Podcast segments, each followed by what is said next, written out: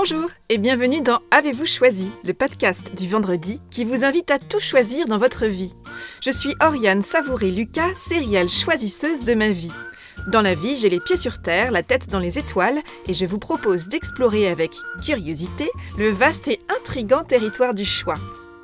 Je suis coach et j'accompagne les personnes engagées, mais essoufflées par un quotidien survolté, à tout choisir pour se créer une vie sur mesure, à la fois épanouissante et impactante. Ce podcast, c'est l'occasion pour moi de partager réflexions, questionnements, lectures, ressources qui m'inspirent pour choisir ma vie. Régulièrement, je vous propose de faire la connaissance d'une personne que je trouve inspirante dans son rapport au choix et je partage avec vous une conversation que j'ai eue avec cette belle personne et son précieux supplément d'âme. Une manière de poursuivre votre exploration du territoire du choix à travers la découverte d'un parcours singulier. Aujourd'hui, je vous propose de faire la connaissance de Hugues Lebray. Hugues Lebray fait partie des nombreuses personnes inspirantes que j'ai rencontrées à Paris en janvier dernier lors de l'événement Think Bigger dont j'ai déjà eu l'occasion de parler à plusieurs reprises. Hugues Lebray est entrepreneur, auteur, cofondateur et président du comité de surveillance du compte Nickel. Au cours de son intervention, il nous a partagé une partie de son parcours dans lequel le choix tient une place importante. Cela m'a donné envie d'en apprendre davantage sur cet homme, son parcours et son rapport au choix. Ce que j'ai retenu de ces quelques minutes d'intervention sur scène et qui m'a donné envie de converser avec lui, c'est combien Hugues Lebray aime choisir de se mettre en situation de liberté et apprécie ces moments de vie qui ouvrent le champ des possibles et qui sont propices aux rencontres. Hugues Lebray fait partie de ces personnes dont on dit qu'elles réussissent dans la vie, qu'elles font carrière, un parcours jalonné de succès dans les hautes sphères de la société économique française. D'abord analyste financier, puis journaliste financier, Hugues Lebray travaille ensuite dans l'univers de la communication. Après avoir été directeur média finance chez Publicis, après avoir travaillé chez Avas et Euro-RSCG, Hugues Lebray crée l'agence de communication ABW. En 1999, il devient directeur de la communication de la Société Générale. En 2010, il est nommé PDG de Boursorama Bank, une filiale de la Société Générale. Puis, il cofonde le compte Nickel en 2012 et s'investit dans et accompagne de nombreux projets associatifs et d'entrepreneuriat. Quand même. Alors en tant qu'ancienne DRH, dans un CV, au-delà de ce qui est écrit, je suis toujours très intéressée par le fil rouge, par les interstices, par les changements de direction dans un parcours et par le récit que chacun porte et peut partager de son propre parcours.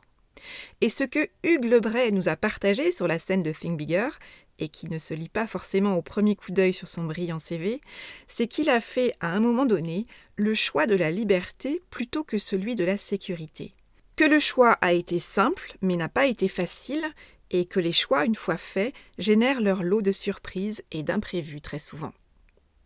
Si Hugues Lebray ne me l'a pas formulé directement ainsi, je crois que, au-delà de réussir dans la vie, Hugues Lebray veille de manière accrue, depuis quelques années maintenant, à réussir sa vie au sens large, à partir de son propre référentiel, et en faisant notamment des choix emplis de sens et qui nourrissent un sentiment de contribution. Sur la scène de l'événement Think Bigger, Hugues Lebray, comme d'autres intervenants, a partagé un moment de son parcours à partir duquel il a pensé en plus grand. Et dans sa vie professionnelle, Hugues Lebray a vécu une énorme secousse. Alors qu'il faisait partie du comité exécutif de la Société Générale, il a vécu depuis l'intérieur du cockpit ce qui a rapidement été appelé l'affaire Kerviel. Il était alors directeur de la communication et donc à ce titre membre de l'équipe de direction au cœur de la tourmente. De cette période intense et exigeante, dont on ne sort pas indemne, Hugues Lebray a tiré un livre, un livre dans lequel il relate cette folle période de quatre jours entre la découverte en interne d'une position de 50 milliards d'euros et l'annonce publique de cette fraude. Dans ce livre, il tire les leçons de cette crise en tant que directeur de la communication de l'époque qui fait face à un événement d'une ampleur inimaginable. Au cours de ces quatre jours de crise sans précédent, Hugues Lebray a vécu l'expérience du choix à l'extrême, c'est-à-dire faire une série de meilleurs choix possibles dans un temps extrêmement resserré, sous une pression extrême et avec des enjeux immenses. Quatre jours, peu de temps donc et de possibilités de recul pour absorber le choc en tant qu'individu et en tant que conseiller. Deux ans après les faits, au moment où la publication de son livre est envisagée, Hugues Lebray, devenu PDG de Boursorama Banque donc, est placé devant un choix non négociable. Ce sera son livre ou son poste. L'alternative à laquelle il fait face et qu'il doit trancher en quelques jours, là encore, est soit de ranger son manuscrit dans un tiroir, soit de faire ses cartons. Hugues Lebray a choisi de témoigner, et donc de publier son livre, qui paraît en 2010 et qui s'intitule La semaine où Jérôme Kerviel a failli faire sauter le système financier mondial, journal intime d'un banquier. Hugues Lebray a donc démissionné du poste de PDG de Boursorama Banque le 3 octobre 2010. Courageux mais pas téméraire, Hugues Lebray avait un plan et avait sécurisé un minimum la suite de son parcours. Mais les choses ne se sont pas déroulées comme prévu et de nouveaux projets sont apparus. Après la publication de son livre, et à partir de l'aventure de la création du compte Nickel, Hugues Lebray a choisi d'avancer dans ses projets avec l'envie d'intégrer et de conjuguer une solution efficiente à une problématique sociétale et son envie de contribuer. Et tout cela sans jamais mettre dos à dos business et sens. Au cours de notre conversation, Hugues Lebray et moi avons parlé, entre autres, de ces premiers choix qui structurent un parcours professionnel, de choix par défaut, de choix affirmés et de choix cornéliens, de spectateurs, d'acteurs et de réalisateurs, de rencontres, d'accidents, de heureux hasards, de surprises et d'inspiration, d'entrepreneuriat, de liberté et d'indépendance, de curiosité, d'audace, d'ouverture et d'innovation, de gestion de crise et des choix partant de crise, d'électrochocs, d'effets dominos, de scénarios catastrophes, de sueur froide, d'œil du cyclone et de cockpit, de préparation avant le grand saut dans le vide, de persona non grata et de traversée du désert, de valeurs, de rééquilibrage, de sens et d'essentiel, de projets qui portent et qui créent des ponts, de problématiques sociétales, de solutions entrepreneuriales, de mécaniques vertueuses, ou encore de Wake Up Café, du bateau de Thalassa, du Petit Prince et de la vie est un long fleuve tranquille. Je vous souhaite une bonne écoute. Hugues Lebray, bonjour. Bonjour. Merci d'avoir accepté mon invitation Merci dans, dans Avez-vous choisi? Je vous ai découvert donc lors de l'événement euh, Think Bigger à Paris il y a quelques semaines. Vous avez euh, partagé votre, euh, votre parcours et euh, les quelques minutes euh, de votre devant présence. toutes les femmes de bouche ta boîte. Hein, N'est-ce pas, devant Mmh. toutes les femmes de Bouche ta boîte. Sur les quelques minutes de votre euh, présentation, j'ai été très touchée par votre parcours et justement sur l'importance du choix dans le parcours que vous avez eu jusqu'à présent. Comment ce, ce parcours s'est construit en termes de choix, justement? Est-ce qu'il y a eu des, des moments clés pour vous? Au, au début, il n'y a pas de choix en fait. C'est-à-dire qu'au début, euh, j'allais dire, on, on prend les jobs que l'on trouve. Effectivement, j'avais commencé par euh, un, un stage dans une société de bourse, mais euh, et je trouvais ça intéressant. J'avais fait euh, des études d'économie, mais mon objectif c'était d'être réalisateur de cinéma. Ah Et- oui. Et donc ça n'avait rien à voir.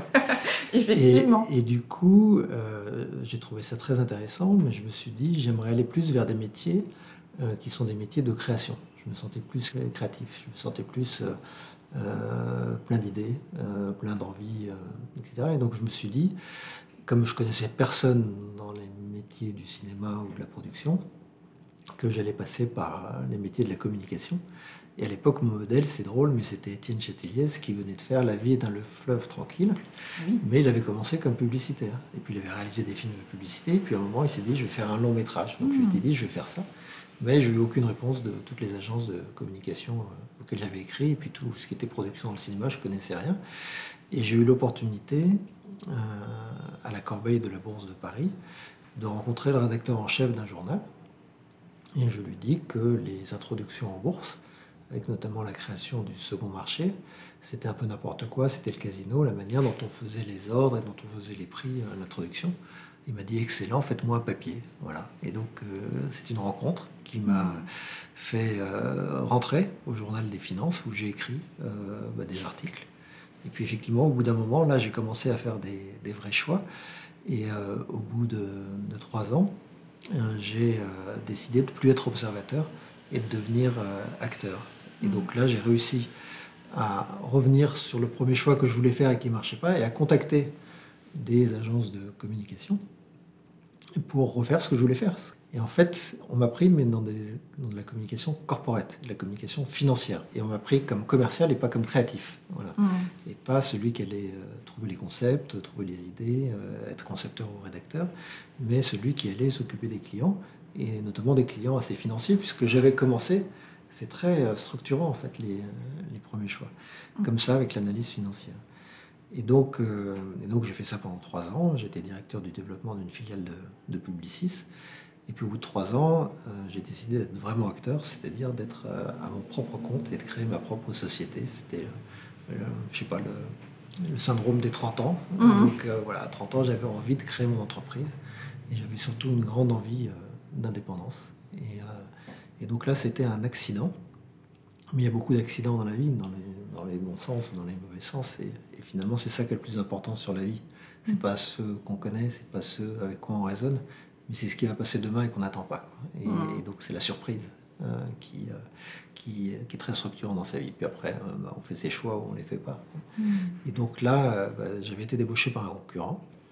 Et puis j'ai dit à un de mes clients, qui était le groupe CNP Assurance, dont je venais de gagner le mandat pour faire la privatisation, qui me dit qu'il veut travailler qu'avec moi et qu'il continuera à donner toute l'exécution de l'ensemble de la communication financière à Publicis, mais que c'est moi qui dois faire le conseil, qui dois les aider à, structurer euh, les discours pour les investisseurs. Euh, et, là, je décide de créer ma société puisque j'ai un premier client. Mmh. Euh, et, donc là, c'était une période très amusante, toujours difficile au début. Vous l'avez fait, vous. Bah voilà, c'était il y a six mois. Mmh. le démarrage, on met toujours des mois à, démarrer quelque mmh. chose avant de trouver un certain rythme. Et là, j'ai eu la chance assez rapidement de tomber sur les dirigeants de Business Object, qui est une société de logiciels, avec des gens qui avaient une culture très Silicon Valley, euh, très ce qu'on appelle tech aujourd'hui, mhm. et euh, qui préparaient leur introduction en bourse sur le Nasdaq. Et du coup, ils m'ont pris comme conseil euh, pour bah, bâtir pareil la communication financière.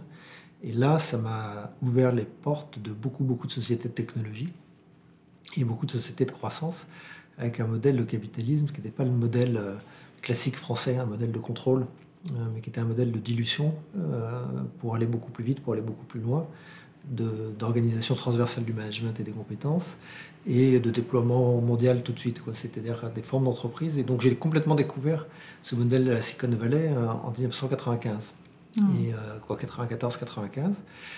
Et bah, avec cette petite équipe-là, euh, Business Object et euh, quelques autres personnes, on a créé Croissance Plus. Donc j'étais dans les dix fondateurs de l'association euh, Croissance Plus en 1996 bah, pour prêcher sur ce modèle et puis regarder comment on pouvait créer plus d'emplois plus vite, plus mmh. d'entreprises en les finançant par le capital et en ayant des dilutions de capital, ce qui m'a valu beaucoup de débats, notamment avec l'ancien patron du MEDEF, qui était Yvon Gattaz, pas encore Pierre, son fils, qui disait surtout pas euh, perdre le contrôle. Et moi je disais le contrôle c'est la compétence euh, et c'est pas le contrôle de capital. Et euh, les deux écoles s'affrontaient complètement. Aujourd'hui j'ai fait un peu la, synthèse. il, y a, autant de modèles qu'il y a d'entreprises et qu'il y a de personnes en fait. Hein. Mais c'était, c'était mon dada de, l'époque. Et puis, et puis voilà, et puis ma société a, été racheté par celui qui voulait me débaucher trois ans après et qui m'invitait à déjeuner tous les six mois et qui m'a proposé de devenir le, patron de ses activités. Là, c'était le groupe Avas. Donc j'ai vendu la société, je suis devenu le patron des activités de communication financière du, groupe Avas. Puis là, eu beaucoup de chance, beaucoup de, rencontres. Et donc j'ai pu faire des gros gros dossiers comme euh, les deux tranches de privatisation de France Télécom, comme euh, la fusion accès UAP. Et euh, ce que j'ai pas dit, c'est que dans la petite société que j'avais créée, un de mes premiers clients, c'était aussi le groupe Société Générale. Et quand en 1999, la BNP a lancé une OPA sur la Société Générale et sur Paris-Bas, euh, là j'avais 35 ans, euh, le, président de la Société Générale et celui de Paris-Bas m'ont demandé de piloter la cellule de crise pour la partie communication pour essayer de bloquer cette OPA. On a réussi à bloquer l'OPA sur la Société Générale, pas celle sur. Euh, et, à l'issue de ça, euh, le président de la Société Générale m'a demandé de rentrer euh, au comité exécutif de la banque et de m'occuper de la communication, de l'innovation et puis du comité de pilotage des activités Internet du groupe. Et j'ai dit non. Mmh. J'ai dit non parce que j'avais toujours fait du dériveur Et là, alors vous, vous étiez dans la marine, vous m'avez dit tout à l'heure, Oui. euh, mais euh, on me disait tu vas aller sur le porte-avions. Et je me sentais pas compétent. Euh, Mm. là, ça devait être mon côté féminin en me disant est-ce que je suis, est-ce que je suis assez fort pour Mm. ça? Les fameux plafonds de verre le, le fameux, le fameux plafond de verre intérieur. Et voilà, et, et il m'a convaincu. Et ce qui m'a convaincu, bah, c'est c'est un peu de faire le tour du monde sur la Jeanne. C'est-à-dire qu'il Mm. m'a dit vous allez faire un tour de banque pendant six mois pour comprendre les métiers. Une grande entreprise comme ça, c'est 52 business units Mm. euh, et euh, c'est présent dans le monde entier avec à l'époque 160 000 collaborateurs. Et donc là, j'ai passé six mois passionnants à rencontrer des gens qui avaient un talent fou, qui sont euh, tous les anonymes, qu'on ne Mm. connaît pas, qu'on ne voit pas dans les médias. On, on voit toujours dans les médias les patrons des grands groupes, mais le nombre de collaborateurs, de gens précis, euh, efficaces, euh, rigoureux ou imaginatifs euh, qu'il y a. Et là, j'ai eu la chance pendant six mois, euh, quatre jours par semaine, euh, d'interviewer 7-8 personnes de la banque euh, en Asie, en Afrique, en Amérique, euh, en agence à Nantes Mhm. ou, euh, ou à Lille, et de faire le- un tour de banque complet pour, euh, pour comprendre les métiers de la banque. Donc là, c'était un, un travail accéléré euh, d'études. Et, euh, et donc voilà, c'est comme ça que je suis devenu euh, directeur de la, de la communication de la Société Générale. Et dans ma tête, je m'étais dit, je fais ça 3-4 ans, je fais mon tour du monde sur la Jeanne, Mhm. je deviens un peu plus intelligent pour voir comment ça marche euh, à travers ces- la, la salle de contrôle de ces gros machins, Mhm. et avec une vision un peu plus euh, mondiale. Et, euh, et en fait, ça a duré beaucoup plus longtemps parce que entre 2000 et 2006, c'était une période de croissance tous azimuts, extrêmement forte. Tout a été multiplié par trois. Mm. Euh, le revenu, l'effectif, euh, etc. Et euh, avec euh, euh, l'émergence de classes moyennes dans le monde entier, l'acquisition de banques de détail dans tous les pays de l'Est et tout le bassin méditerranéen, le développement des financements spécialisés, le développement de la gestion d'actifs. Et donc c'était des années un peu d'euphorie. Euh, L'évolution du chiffre d'affaires et de l'effectif était considérable tous les ans. C'est-à-dire qu'on Mm. on créait des sociétés d'une taille de, de 10 000 personnes par an, quasiment. quoi. Mm. C'était, assez impressionnant. Oui, donc forcément avec beaucoup de Et, euh, projets à, à démarrer. Allez, et- énormément de projets, Voilà. euh, une mondialisation. Donc, dans mes équipes, il y avait 500 personnes qui étaient réparties dans le monde entier. Mm. Et donc, c'était assez, euh, assez passionnant. Mm. Mais au bout de 5 ans, j'ai dit au président de la Société Générale, euh, très- ce serait très mauvais pour moi et pour la Société Générale que je fasse ça pendant 30 ans. Mm. Hein. Et donc, euh, je souhaitais faire autre chose. Et euh, on m'a dit quoi? Ben, J'ai dit quelque chose de plus opérationnel et de moins fonctionnel. Et et j'ai dit, et s'il n'y a pas de poste à l'intérieur de la banque, ben, je partirai, je recréerai une entreprise. Et d'ailleurs, je demanderai d'être mon, mon premier client. Mhm. Et, euh, et donc, euh, c'est là que le président de la Société Générale euh, m'a dit que euh, dans deux ans, il me proposerait la, la présidence de Boursorama. Sauf que bah, il y a eu Il y a eu. d'abord la crise de liquidité de- d'août 2007, Mhm. avec le début de Sanction et puis le début du subprime, avec quelque chose de très dynamique. C'est-à-dire qu'on ne se dit pas, tiens, on savait, on avait ça, mais on voit que la situation se dégrade considérablement. Mm. Et, euh, et c'est en novembre 2007 qu'on a commencé à comprendre l'ampleur des dégâts euh, du marché euh, résidentiel Mm. bas de gamme euh, américain, avec des niveaux de prix de maison pour des tas de raisons qu'on ne va pas développer ici, Mhm. euh, mais qui baissaient de 50% par rapport euh, au millésime euh, des années précédentes, ce qui n'était jamais vu Oui, dans toute l'histoire. C'est-à-dire qu'il n'y avait pas de précédent. Plus la titrisation, la répartition de risques, ça a amené cette crise financière euh, colossale de, de 2008. Mais euh, on a commencé à parler de tension sur la liquidité en août 2007.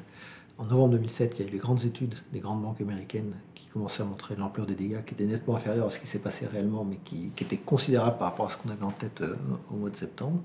Et puis nous, aujourd'hui, on a eu la crise euh, Kerviel, qui a été quelque Mm. chose de- d'extrêmement euh, d'extrêmement difficile à, à, à vivre d'abord Mm. Oui. et à gérer. Euh, C'est pour ça que j'en ai fait un livre Voilà. plus tard. Vous avez Et, écrit euh, ce livre donc, ouais. qui s'appelle La semaine où Jérôme Kerviel a failli faire sauter le système financier mondial, journal intime d'un banquier. Donc là, c'était un choix très très euh, compliqué dans ma vie, très difficile. Oui. J'ai pris la décision à 2h du matin avec mon, avec mon éditeur. Donc, après la crise Kerviel qu'on gère, je deviens président de Boursorama. Mais encore un an après, parce qu'entre-temps, mm. Daniel Bouton était parti, il y avait la crise. Mm. Donc quand le nouveau président de la Société Générale est venu, il m'a dit, je sais que tu dois prendre Boursorama, mais je te demande de rester un an de plus pour mettre le pied à l'étrier sur ces sujets que je connais absolument pas.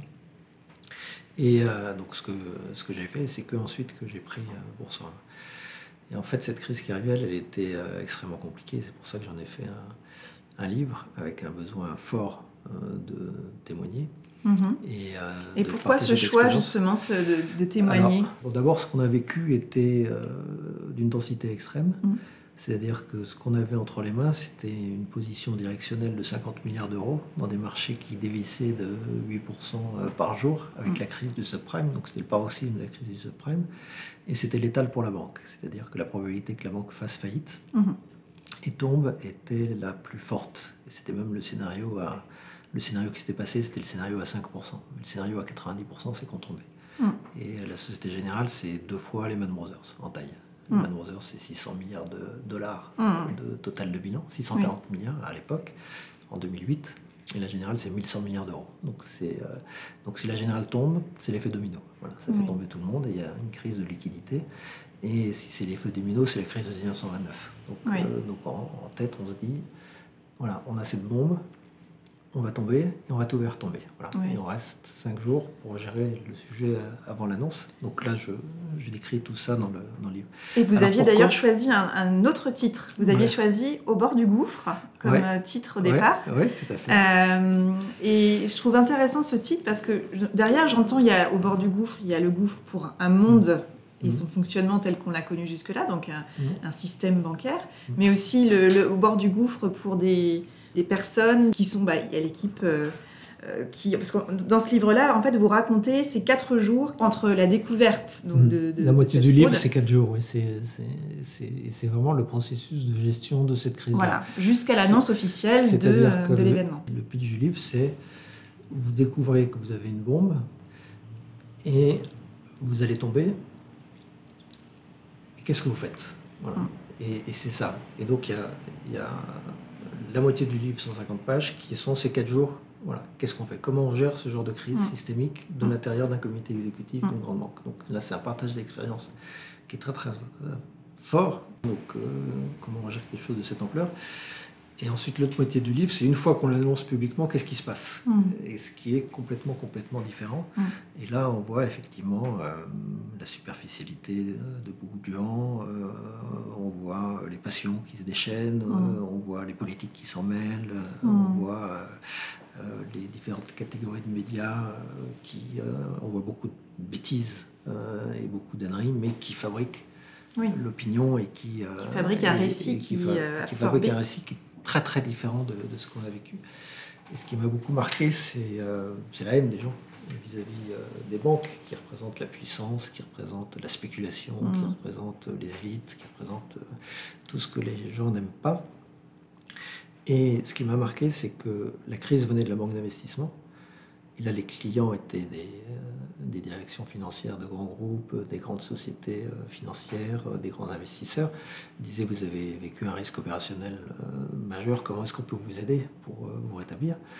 Et de l'autre côté, ceux qui étaient pour rien, c'est-à-dire la banque de détail, le guichet au bord de la rue, qui était complètement différent, très très loin de ses activités de marché internationales, etc., en prenaient plein la gueule de la part de leurs clients avec une hausse des incivilités, avec des, des, violences qui étaient extrêmement fortes. Et, euh, donc, euh, moi, j'ai encaissé tout ça. On a vécu tout ça. Bon, alors, il y a tous les sujets aussi euh, de, de, comportement humain dans des situations de stress extrême, mm. de fatigue, de stress, de burn-out mm. qu'on a dans ces périodes de crise. moi, par exemple, j'avais pas dormi pendant 10 jours. On est complètement déréglé au bout de 10 jours. Et je me sentais fort, puis au bout d'un moment, je me suis effondré. Quoi. Donc, je mm. décris tous ces sujets-là. Mais j'ai décidé de tourner la page après la crise. Et euh, j'ai pris 15 jours de vacances et en famille. Et puis, euh, je me suis lavé la tête, et puis je suis parti, et puis j'ai pris euh, le manche de Boursorama après, et puis j'ai développé cette entreprise. Mais c'est en 2010, quand il y a eu le, procès.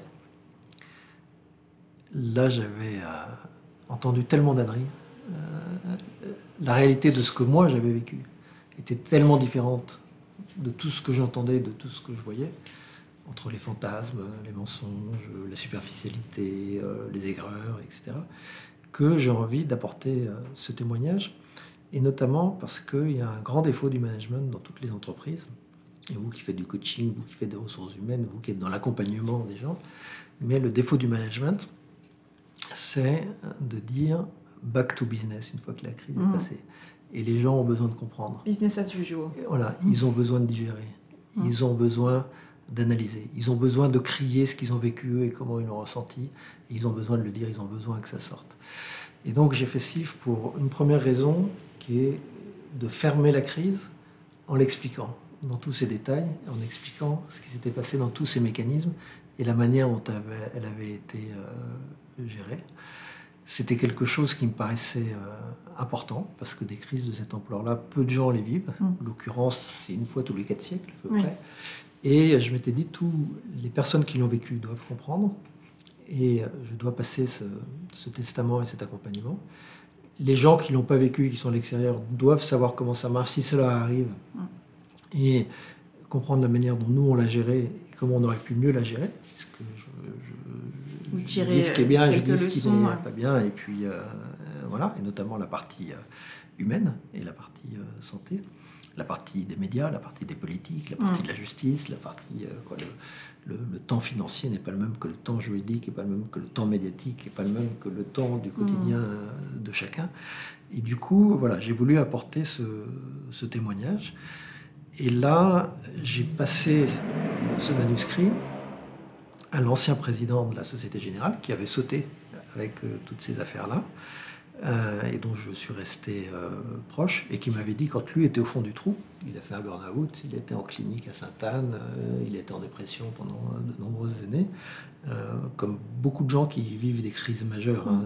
J'ai vu de psy qui m'ont raconté, j'ai fait beaucoup de conférences j'ai rencontré beaucoup de gens. Les gens qui vivent ces crises-là, souvent, souvent s'effondrent et, sont remplacés. Ça s'est passé dans, plein de grands groupes. Et il m'avait dit, quand il était au fond du trou, vous devriez raconter ce qu'on a vécu, avec un sentiment d'injustice, de ne pas avoir été compris, mmh. et, notamment sur sa gestion. Et il me dit que c'est un très bon livre, je lui passe les manuscrits. Et, euh, je lui demande comment il réagirait si lui était président de la banque. Il me dit un seul critère, l'impact sur l'image du, groupe. Et je lui dis bon ou mauvais, il me dit bon. Et il me corrige quelques éléments très factuels, 7 points. Voilà, c'est tout. Et puis je passe le manuscrit au nouveau président il me dit qu'il ne le lira pas et que si je le sors, je dois sortir du groupe. Et là, je sens euh, une défiance. Moi, si j'avais été président, j'aurais dit ça m'intéresse beaucoup, je vais le lire et on en parle. Et on parle de l'opportunité de le sortir ou pas, ou d'en faire un cas, ou de le faire sous une autre forme. Voilà. Mais là, il y avait une fin de non-recevoir. Il y avait une fin de non-recevoir pour des raisons qui peuvent s'expliquer et que je peux comprendre, des raisons de vouloir tout contrôler, euh, mmh. des raisons de vouloir faire l'autruche et euh, d'avoir mis la crise derrière et de repartir de l'avant et que son rôle c'était de reconstruire et c'était pas de refaire. Moi je disais il faut terminer, il faut terminer propre et mm. euh, voilà en lui disant mets-toi dans la peau d'un guichetier mm. qui a vécu cette crise et qui, qui, a envie. Donc là vous êtes quand même face à une sorte de choix cornélien. Donc là je suis dans un choix cornélien. Le cœur ou la raison. Et en fait, oui, le cœur, la raison, et puis voilà la, la carrière où la vérité, c'est ma vérité, donc euh, la vérité, je ne sais pas si ça existe, mais euh, l'envie d'apporter ce, témoignage. Et en fait, en me mettant le pistolet sur la tempe, puisqu'il me dit, tu as jusqu'à mardi pour te décider, euh, et sinon tu sors du groupe. Donc c'est soit vous publiez, soit vous démissionnez. Voilà. Et là, je me dis, de toute façon, je n'ai pas le choix.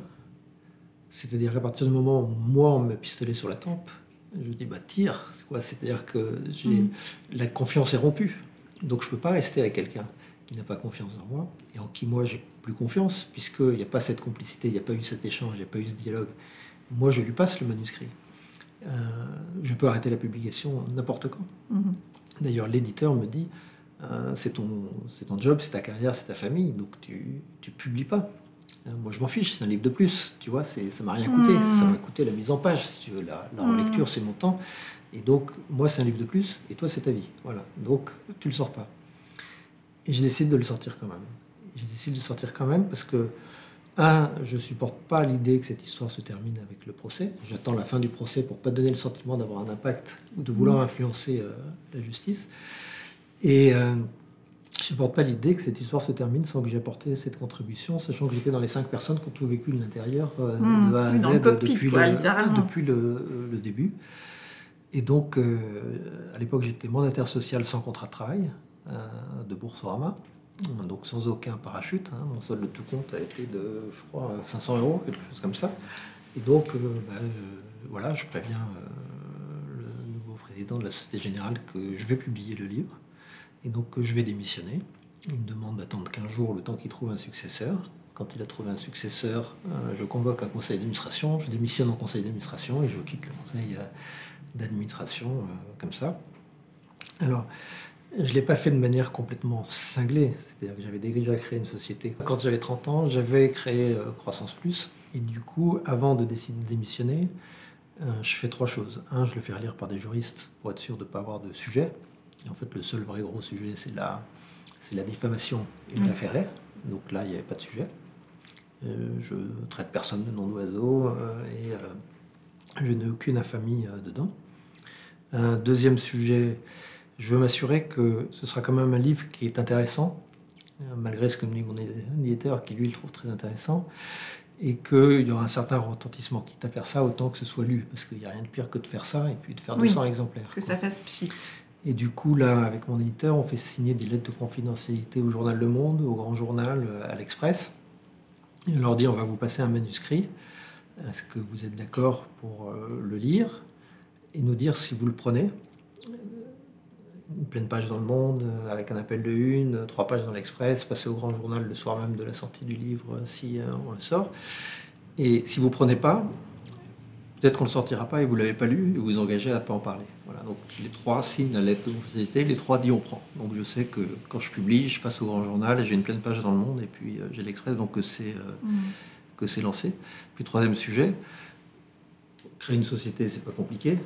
Euh, donc je l'ai déjà fait et je rappelle quelques-uns de mes anciens clients en disant est-ce que tu me redonnes une Mhm. émission euh, de conseil comme ce que je faisais euh, Mhm. avant et puis il se trouve que j'ai des personnes qui m'ont donné ces missions de conseil donc je sais que je crée une société et que je trouve quelques clients même si c'est pas le statut je sais que le livre euh, va avoir un écho médiatique euh, positif et je sais que j'aurai pas de problème juridique donc je prends la décision euh, Mm. de le faire Donc c'est un, Mhm. un choix qui a été à la fois euh, très clair rapidement, il n'y avait pas de sujet sur Mhm. euh, le choix que vous faisiez, et en même temps, il- ça a été très construit, c'est-à-dire qu'il n'était pas question Ouais, de sauter euh, comme ça euh, comme ça, sans, sans un minimum de garantie et de perspective. Voilà, vous avez sauté en parachute, moi aussi. Oui. Et, et donc, on fait un peu de préparation avant. C'est ça. Et on saute pas sans le parachute. Exactement. Et alors, moi, j'avais pas de parachute au sens Oui. financier du terme, au sens backup. Mais par contre.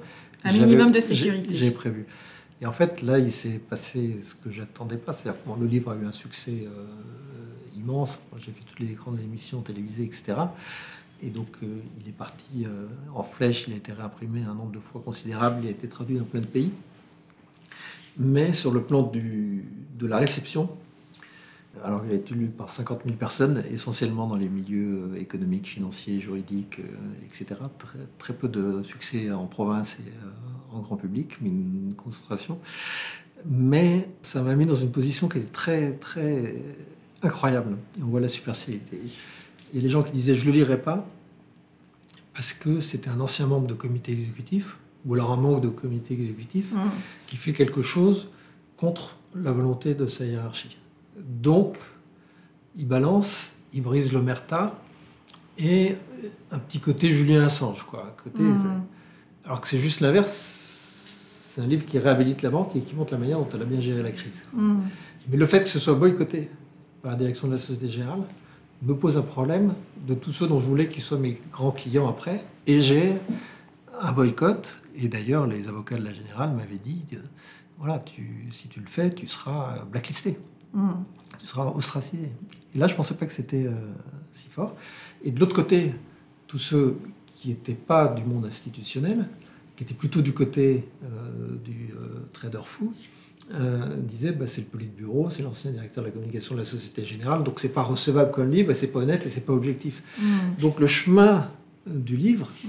et de son contenu, j'ai voulu qu'il y ait beaucoup de sincérité et beaucoup de, de- de ce que je ressens personnellement, et puis beaucoup de méthodes sur la manière de gérer la crise dans ce livre-là. Mais même s'il a eu un grand succès, il m'a créé des ennemis partout. Voilà. Mm. Et en fait, ça isole énormément de. Il y a ceux qui se demandent pourquoi il écrit un livre, il a un problème arrivé, il y en a qui disent c'est, sa catharsis, il y en a qui disent Mm. quoi, personne. Et en fait, c'est très très euh, conséquent Mm. et très structurant euh, d'écrire quelque chose et de le faire de manière euh, aussi visible. Et donc, contrairement à ce que je pensais quand euh, je démarrais avec mes trois clients, bah d'abord, sur les trois, il y en a deux qui sont pas venus. Mm. Et, euh, et- et celui qui est venu, c'était le plus petit, et c'était pas celui qui me permettait de, de vivre. Et là, j'ai eu une vraie traversée du désert pendant 5-6 mois. Mais j'ai tout de suite rebondi sur le, le projet euh, Nickel, Mm. 5-6 mois après, même si on a mis plus de 3 ans à sortir le projet Nickel avant d'ouvrir le, le premier compte. Mais finalement, euh, ce qui est le plus important, c'est ce qui va arriver demain.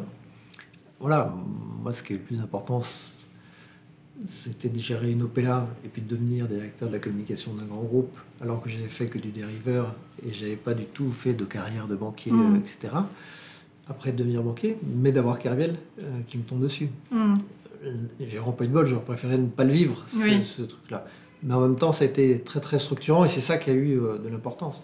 Ça a amené ma démission. J'aurais Mm. jamais démissionné s'il n'y avait pas eu cet événement majeur et si j'avais pas eu besoin, euh, un besoin viscéral, Oui, c'est ça. de faire ce témoignage. Oui, c'est ça. Et, euh, et euh, voilà. Ce que je trouve intéressant aussi dans, ce, dans cette question de cette gestion de crise, hein, vous Mhm. étiez déjà euh, habitué des cellules de crise, de la Mhm. gestion de crise, mais là, on a une crise sans précédent, un Par temps sur une extrêmement crise, c'est quelque chose d'inattendu, Voilà. d'une ampleur extrêmement puissante. Et tant qu'on n'en a pas géré, on, on a beau avoir lu tous les. Voilà. Et ce que je trouve intéressant, c'est que dans ces temps très contraints, Et, et c'est comme les tremblements de terre, hein. c'est-à-dire que si on est euh, proche de l'épicentre et avec euh, une force 7, euh, un niveau 7, c'est pas pareil que si on est à 200 km avec un, avec un niveau 3. tout à fait. Et malgré tout, dans ces temps te- très concentrés, il y a des choix à faire et des choix à faire très rapidement. Donc, je trouve intéressant que sur cette question du choix, quand on est dans une gestion de crise, il y a euh, le temps ne joue pas en notre faveur et il faut être en capacité de trancher, hein, de décider, donc euh, étymologiquement de, décider. ouais. de couper en Mm. fait hein, les, les voies possibles. Qu'est-ce que vous retirez en fait euh, les deux trois éléments clés qui ont été très structurants pour euh, faire des choix dans des temps contraints et qui pourraient être des conseils pour des personnes qui gèrent des crises, euh, qu'elles soient d'ailleurs personnelles ou professionnelles. Alors d'abord, on, on gère une crise quand on, quand on l'a un peu préparée. Donc on n'a pas préparé cette crise-là, on ne sait pas qu'il va se passer ça, mais on a un peu de méthode. Et donc, on, on- voilà, donc, euh, on sait euh, qui sont les parties prenantes importantes. On sait qui sont dans les rouages de l'État euh, les 10 personnes qui comptent. On sait qui sont dans les médias les 10 personnes qui comptent. On sait qui sont dans les investisseurs. On sait qui sont dans les grands clients. On sait qui sont dans les collaborateurs dans les relais avec les collaborateurs ou dans les syndicats, etc. Donc on a une cartographie assez complète euh, des parties prenantes euh, de l'entreprise. Ensuite, on a des méthodes et, c'est évident que il faut tout mettre sur la table le plus vite possible pour éviter les feuilletons, pour éviter que ça saigne, pour éviter qu'il y ait des rebondissements, pour éviter qu'on ait le- donné le sentiment d'avoir voulu cacher quelque chose qui ressort euh, après, etc. Donc il faut, euh, il faut, euh, il faut savoir euh, être transparent, ce qui est très très difficile. Et il faut lutter en interne pour avoir ce niveau de transparence. C'est-à-dire Mm. qu'il y a beaucoup de gens qui ont envie ou qui ont peur des effets de ce que l'on va dire si on est trop transparent. Et donc euh, il y, a, il y a des, euh, il y a des réflexes qui sont, euh, qui sont euh, très importants. Et, euh, et donc, euh, c'est- pour ça qu'on a publié une note explicative d'une trentaine de pages. Et puis ensuite, il faut réussir à, à cadencer, à reprendre le rythme. C'est-à-dire que euh, quand vous gérez une crise, tout devient adverse. C'est-à-dire que le premier de la classe, quand il tombe dans la cour de récré, tout le monde lui donne des coups de pied dedans. Parce que voilà, on avait quelque chose à lui reprocher, c'était d'être meilleur que d'être meilleur que nous. Et s'il lui arrive quelque chose de pas bien, tout le monde est très content. Et, euh, Mm. voilà. Et, euh, et donc c'est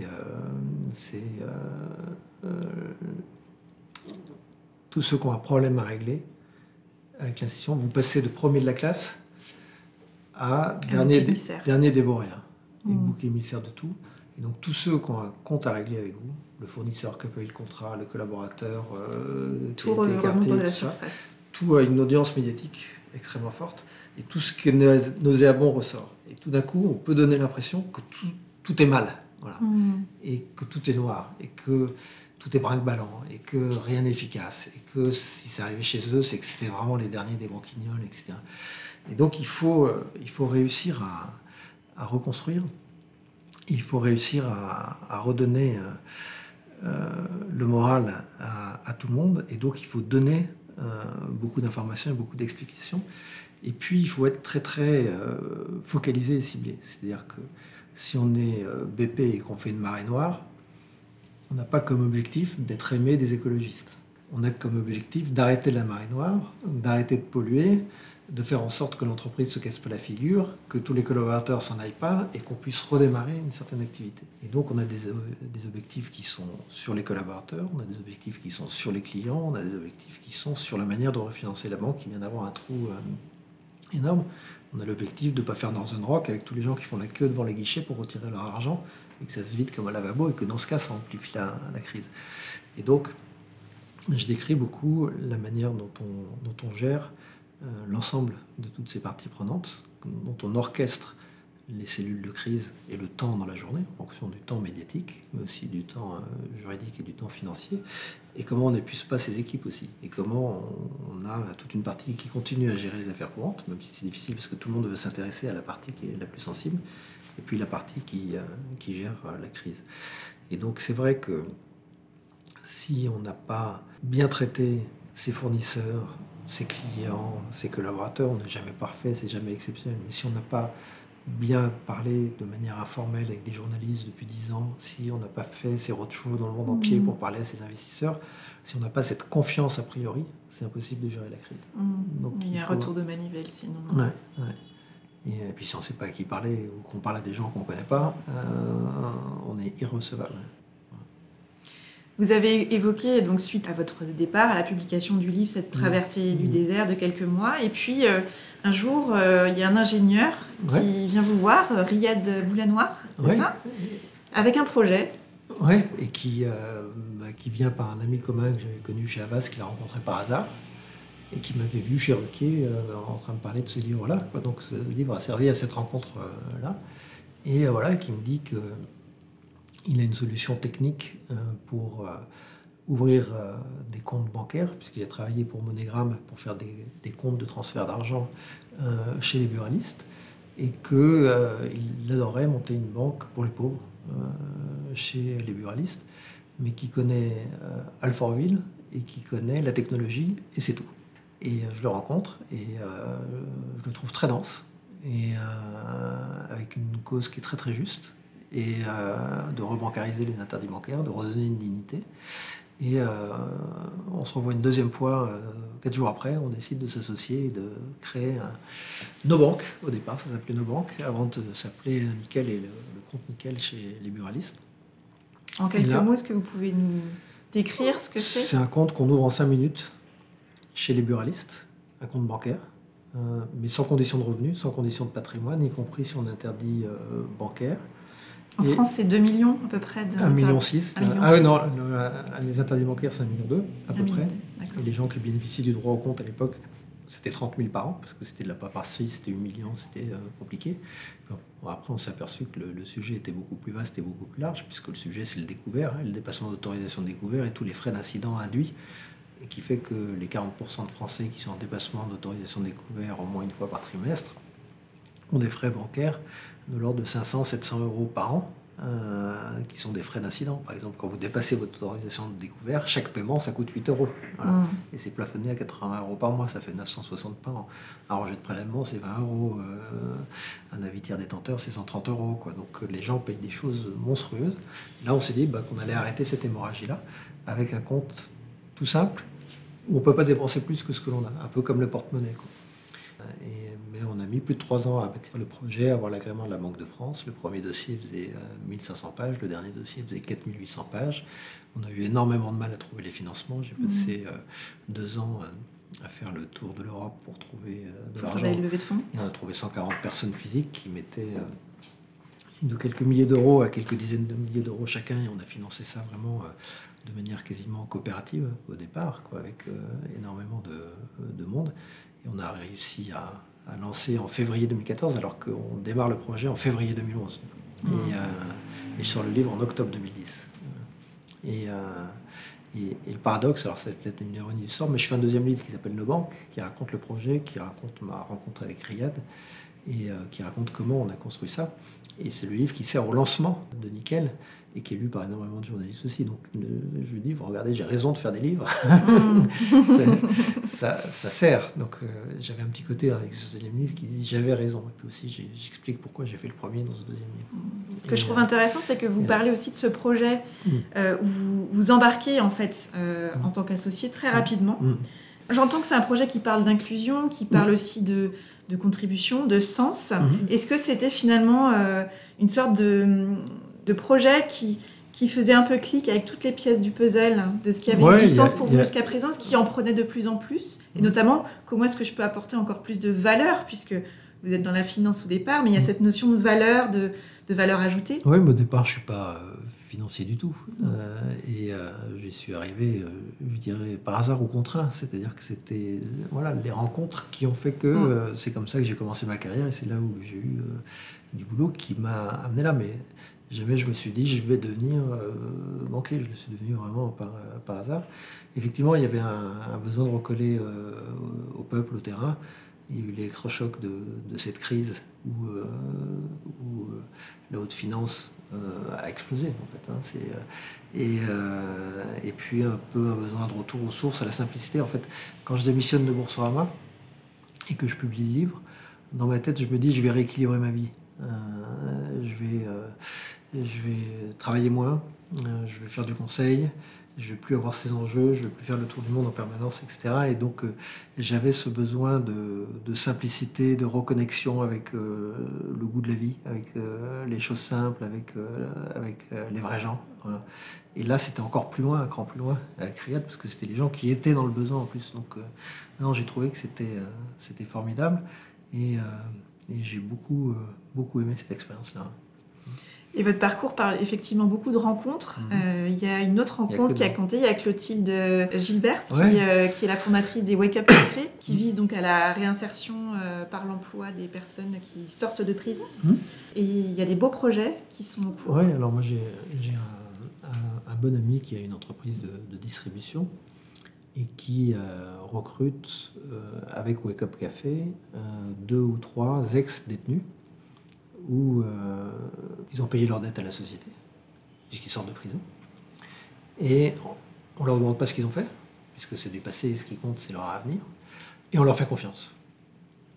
Et ça fait dix ans qu'ils en recrutent deux ou trois par an, et qui me dit, mais j'ai aucun problème, ils sont même mieux notés que la moyenne des, collaborateurs. Et j'ai trouvé que cette association était formidable, parce que j'aime bien l'idée de vie où rien n'est caricatural, où on peut avoir un accident et on peut se relever, où euh, euh, personne n'est bon, personne n'est mauvais, euh, et on peut chaque fois rebondir, chaque fois s'en sortir, chaque fois se tourner vers l'avenir.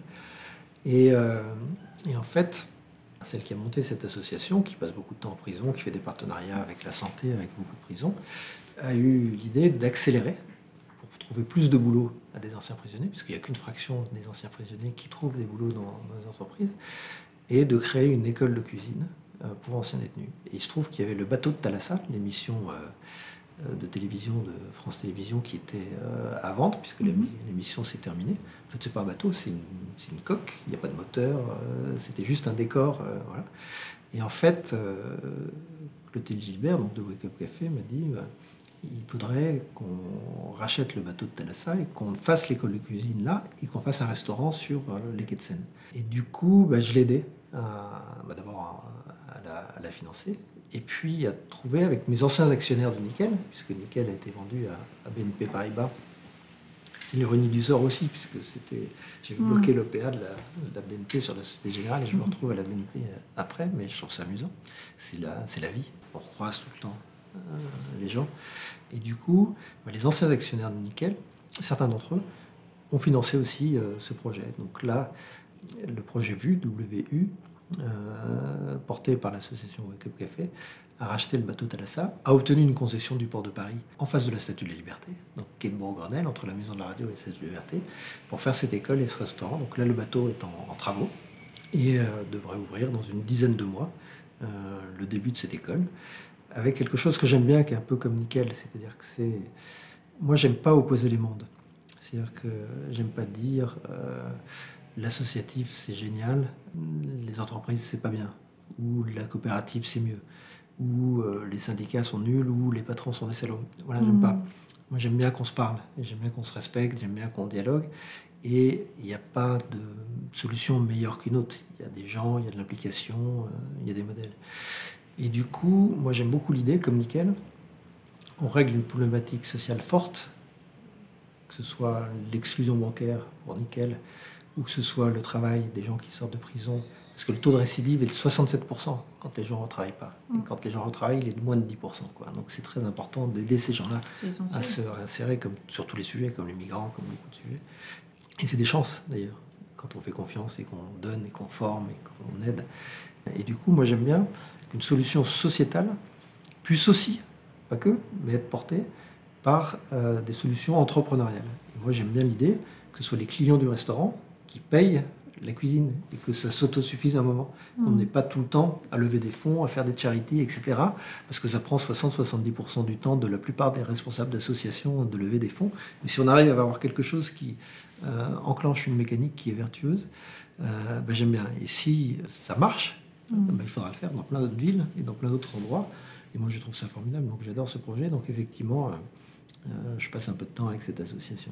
Ce que j'entends, c'est que vous avez à cœur finalement de créer des mmh. ponts mmh. entre des territoires, entre des, des, clans, en, tout cas d'extraire l'entre-soi, en, fait, il y a quelque chose que, que, je ne supporte pas, euh, c'est le clanisme, mmh. c'est l'entre-soi, euh, c'est le recroquevillement, c'est l'exclusion. voilà. Et donc, et donc moi je trouve qu'il y a des gens formidables partout. Quand j'étais dans les grands groupes, les gens se parlaient entre diplômes. Et puis il y a beaucoup d'élitisme à la française, stupide, qu'on ne trouve pas dans beaucoup de pays, où les gens pensent que ce qu'ils ont fait entre 18 et 23 ans, euh, ça doit les porter toute leur vie, et que mm. ceux qui n'ont pas fait ça entre 18 et 20% n'auront aucune chance de faire autre chose. Je déteste cette idée-là. Je déteste l'idée qu'il faut être né au même endroit et être dans les mêmes clubs, avoir fait les mêmes écoles pour être bien. J'aime pas la notion de gens bien. Mm. Moi, j'ai vu des gens formidables dans tous les endroits, tous les milieux. Quand avec Riyad on s'associe, euh, bah, on est dans le 94, on est avec des meubles en formica, avec des équipes extrêmement diversifiées. Et c'est formidable et beaucoup plus formidable euh, que quand on est euh, complètement cantonné dans une tour à la défense avec des gens qui sont des clones. Quand on fait Wake Up Café et qu'on fait le dîner de gala et que je suis à côté d'un prisonnier pendant le dîner, je passe une soirée formidable. Et c'est les gens qui m'apportent beaucoup plus. Et moi je trouve qu'il y a des gens formidables partout, il y a des gens qui ont des envies partout. Et donc, euh, et donc euh, voilà, c'est vrai que j'aime pas les castes, j'aime pas les clans, et j'aime bien que chacun s'occupe des autres. Et je trouve mmh. qu'il n'y a pas assez de lien social, au sens où c'est social, et voilà, on apprend énormément et on, reçoit énormément de tout le monde. Et du coup, je trouve qu'on ne se parle pas assez, je trouve qu'on a cassé beaucoup de, de strates intermédiaires. Je trouve que, voilà, on voit la violence qu'on a à travers les réseaux sociaux, à travers les manifestations, à travers tous les sujets. Et cette violence, elle vient d'un sentiment de manque de respect, mmh. euh, de manque de considération, euh, etc. Et, et moi, c'est même pas le mot respect ou le mot considération. Tout le monde apporte énormément aux autres. Voilà. C'est-à-dire qu'il n'y en a pas un qui respecte l'autre, parce qu'il est supérieur et qui dit bah, finalement je te respecte. Non, c'est comprendre que l'autre est presque meilleur que soi et va vous apporter énormément et va vous aider. Et donc je trouve que juste en, se parlant, en se considérant, en ayant l'empathie les uns pour les autres, l'inverse de la haine. Moi je suis, je suis sidéré, là j'ai travaillé en Italie pendant quelques mois. Alors c'est l'Italie, c'est compliqué, mais quand on voit les débats politiques, même si c'est des gens qui sont durs dans leur position, il y a un certain respect. En France, quand on voit les hommes politiques dans un débat, ils ne parlent pas, ils aboient ils se haïssent, ou alors ils montrent de la haine. Et en plus, ils font semblant parce qu'après, ils serrent la main après l'émission. Quoi. C'est-à-dire, en plus, ça sonne complètement faux, etc. J'aime pas du tout cette idée de, euh, d'opposition systématique. Euh, j'aime pas du tout cette idée de, de, souclanisme. Et j'entends aussi que justement, votre manière de créer des ponts entre mm. les territoires, entre mm. les, les milieux, entre aussi les, les secteurs, hein, puisqu'on parle d'associations, d'entreprises, etc., euh, ça passe aussi par votre capacité à communiquer sur les codes, parce qu'on mm. voit bien aussi l'importance pour euh, intégrer, créer de la perméabilité entre des secteurs, entre des mm. groupes, de maîtriser les codes. Et, mm. c'est souvent ce qui manque. Notamment, on parle de réinsertion, on parle de diversité. Souvent, c'est ça qui, pêche, c'est la non-maîtrise. C'est une phrase de Riyad dans mon livre No Bank, c'est-à-dire qu'à un moment, on sort de rendez-vous avec les investisseurs, il me dit, j'ai pas les codes. C'est-à-dire quand on rentre dans des bureaux du 8e arrondissement avec des gens qui ont beaucoup d'argent et qui peuvent éventuellement investir dans votre entreprise, on rentre pas direct cash en disant tu me donnes combien? C'est-à-dire qu'on s'apprivoise comme dans Le Petit Prince. Euh, donc euh, voilà, on commence par parler de l'urbanisme à Paris en regardant par la fenêtre, euh, des tableaux et puis de voilà. Et, petit à petit on rentre dans une conversation, dans une confiance, etc. pour arriver à, à de l'efficacité. Mais c'est vrai que c'est vrai qu'il faut des codes. En fait, on dit qu'il faut des codes, mais je trouve qu'on n'en aurait pas besoin parce que chacun est comme il est. Moi, j'ai adoré que Riyad soit cash comme il était et qu'il n'y ait pas de code entre nous. Hmm. Et il n'avait pas les codes non plus pour parler avec moi. Et moi, n'avais pas les codes pour parler avec lui non plus. Ça. il faut savoir à quel moment c'est utile d'enclencher notre connaissance. Mais il y a des gens avec qui il faut les codes. C'est ça. Et euh, ils ne sont pas les plus ouverts mais qui peuvent être moteurs pour justement créer, porter mm. un projet. Mm. Et, et, ce que je trouve intéressant aussi dans votre parcours, c'est dans cette capacité de, oui, je connais les codes, mais aussi mm. euh, le, projet euh, Nickel, par exemple, c'est aussi, oui, on connaît les codes et on va aussi travailler avec ces codes-là, on va jouer avec ces codes-là pour pouvoir créer un produit qui soit novateur, qui soit... Euh, qui parte d'un existant, mais qui parte aussi bah, d'un manque, mmh. d'un vide. Bien sûr, d'un besoin. Euh, et d'un besoin. Mmh, bien sûr. En fait, on, a créé quelque chose d'extrêmement simple qui correspond à un besoin. Payer, être payé. Voilà, on a besoin d'un stylo pour écrire. Bic. Euh, on a besoin d'une baguette de pain pour manger. Mmh. On a besoin d'un compte pour payer, être payé. Et donc, on est très rustique dans la manière dont on l'a fait très euh, basique et on va pas le faire évoluer. Quoi. C'est comme la petite boîte de cachou, euh, c'est la même depuis 30 ans et il faut pas qu'elle évolue. Parce que, et, euh, et, tout le monde nous dit, mais il faut rajouter des assurances, il faut rajouter du crédit. Mais non, on reste le compte tout simple tel qu'il est, nickel. Et c'est extrêmement important de savoir rester essentiel, de rester basique, de se dire qu'est-ce qui est utile, qu'est-ce qui n'est pas utile, hein. quel est le vrai besoin. Et si on a quelque chose qui marche, on n'a pas besoin de le changer en permanence. Quoi. Ça peut, on peut le pérenniser on n'est on n'est pas des fashion victimes. Euh, euh, et, on est sur le sens et on est sur l'essentiel. Et en même temps, vous étiez donc euh, dans cette construction de projet, mmh. deux, puis après, je crois que vous êtes allé à quatre associés. Alors en fait, on était, on était quatre dès le départ. Dès le départ, quatre, ok.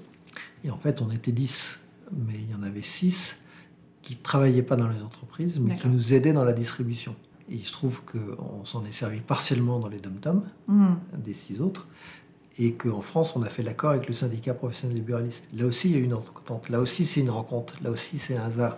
Quand on allait voir les buralistes un par un à Marseille, à Lyon, à Lille, à Nantes, on avait un succès mitigé. Hmm. D'abord, ils travaillent 13 heures par jour, donc on pouvait les voir que le soir. Et on les voyait avec une société qui faisait leur système de caisse et qui nous les présentait. On avait peu de succès. Mais à partir du moment où je suis allé voir le président du syndicat, la Confédération des buralistes de France, et qu'on a eu le fil d'entrepreneur entrepreneur avec le patron du syndicat, et que on leur a proposé d'entrer dans le capital aussi. Les buralistes sont encore dans le capital de Nickel. Il y a une alchimie qui s'est passée qui fait que, au lieu d'aller voir les buralistes un par un, on intervenait au congrès annuel avec les 600 élus nationaux, et puis on a fait tous les dimanches après-midi toutes les assemblées générales des 95 zones, euh, donc, euh, qui correspondent en gros euh, au département, à avoir 200 buralistes les dimanches après-midi entre 17h et 3h du matin mmh. dans ces assemblées générales, et avec beaucoup de simplicité et beaucoup de et beaucoup d'affection liée. Et, et, donc, et donc oui, c'est, les rencontres sont, sont, très importantes, mais on n'est pas seul, et on est souvent seul quand on crée une entreprise. Et moi, quand je regarde des entreprises, je suis très sollicité, j'en accompagne une douzaine aujourd'hui, mais si c'est quelqu'un de seul, ça marche pas, ou c'est très très difficile. Il faut avoir des profils très complémentaires. Il faut avoir des gens qui sont compétents sur la gestion de projet, d'autres qui connaissent bien la finance, d'autres le marketing, d'autres les technologies, euh, etc. Et nous, une des forces de Nickel, c'est qu'on était quatre très différents, très complémentaires, mais dans le même bureau, on partageait tout. Quoi. Mm. Et, donc avec des niveaux de décision extrêmement rapides.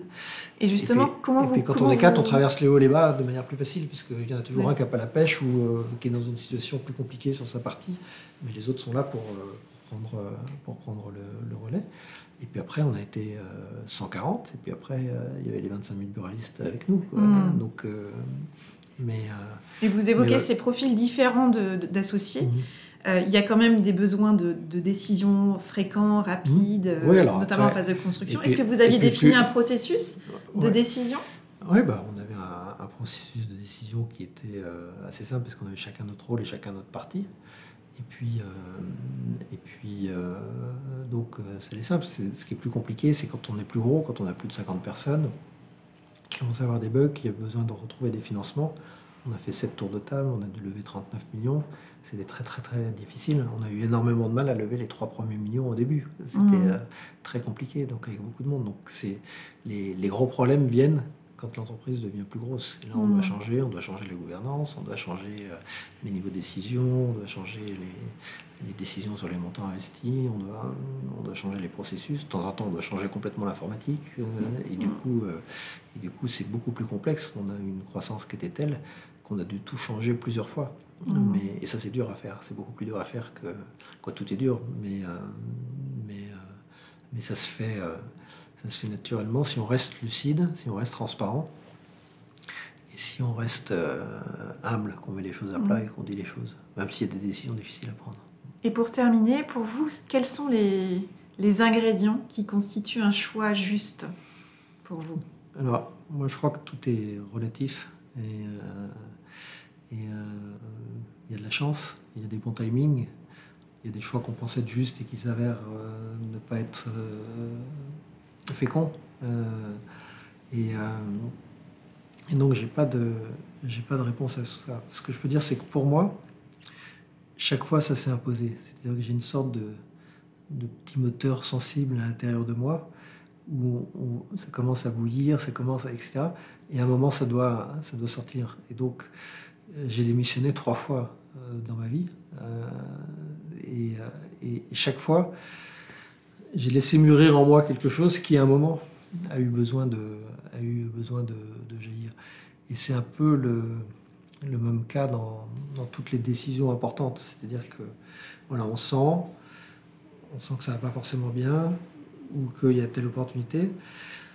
Et en fait, il faut laisser les choses, euh, il faut dire les choses, il faut laisser les choses euh, germer, et puis il faut, euh, il faut les sortir. En fait, il faut pas, il faut pas avoir peur. En fait, ça sert à rien la peur, ça change rien. Mm. En fait, pour moi, le principal risque, c'est de pas en prendre. Et finalement, le principal risque, c'est de rester dans son confort ou son cocon. Quoi. C'est, à mon avis, c'est ça qui est le, le plus dangereux. Donc, euh, mais en fait, il faut pas hésiter à dire les choses. En fait, moi, j'ai mis longtemps à, à apprendre à pas avoir euh, l'air bête quand je dis des choses. euh, voilà. C'est-à-dire à dire ce que j'ai envie de dire. C'est-à-dire que très souvent, dans des réunions, dans des moments, on, on a une intuition, on a envie de dire quelque chose, mais on la retient en se disant ah comment ça va être perçu ou ça peut être. Alors, moi, j'ai mis longtemps à dire ce que je ressentais, quel que ce soit, et à me fiche complètement de la manière dont les gens vont penser que c'est intelligent ou pas intelligent. quoi. De la manière dont ça va être reçu, voilà, la finalement. manière dont ça va être reçu. Jamais avec agressivité, mais toujours dire. Et en fait, il faut apprendre à comprendre ce qu'on ressent et à le dire. Voilà. Mm. Et, et à le dire vite. C'est-à-dire que. Et euh, donc, il faut apprendre à s'écouter et euh, il faut apprendre à sortir les choses. quoi. Mm. Et, euh, et ça, c'est. Et, et très souvent, on a peur de l'autre. On a peur d'être perçu comme ci, comme ça. On a peur de dire quelque chose qui n'est pas pertinent. C'est pas grave. Voilà, c'est juste.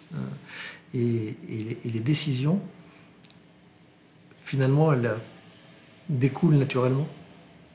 Mais il faut savoir s'écouter. Il ne faut pas masquer ce qu'on ressent et le reporter à plus tard. Mm. Et donc, il faut, euh, il faut faire germer les choses. quoi. Merci beaucoup, Hugues Bah, merci à vous. Lebray. Un grand merci à Hugues Lebray pour son accueil, pour son temps et pour l'intérêt qu'il a immédiatement manifesté pour mon podcast, mon parcours et mon projet. Alors si un jour vous rencontrez Hugues Lebray, vous avez bien compris que vous ne serez pas face à une caricature de l'homme d'affaires hors sol et déconnecté des réalités. Vous aurez face à vous un homme qui crée des ponts, qui est soucieux de fluidifier les projets, les échanges et la mise en lien.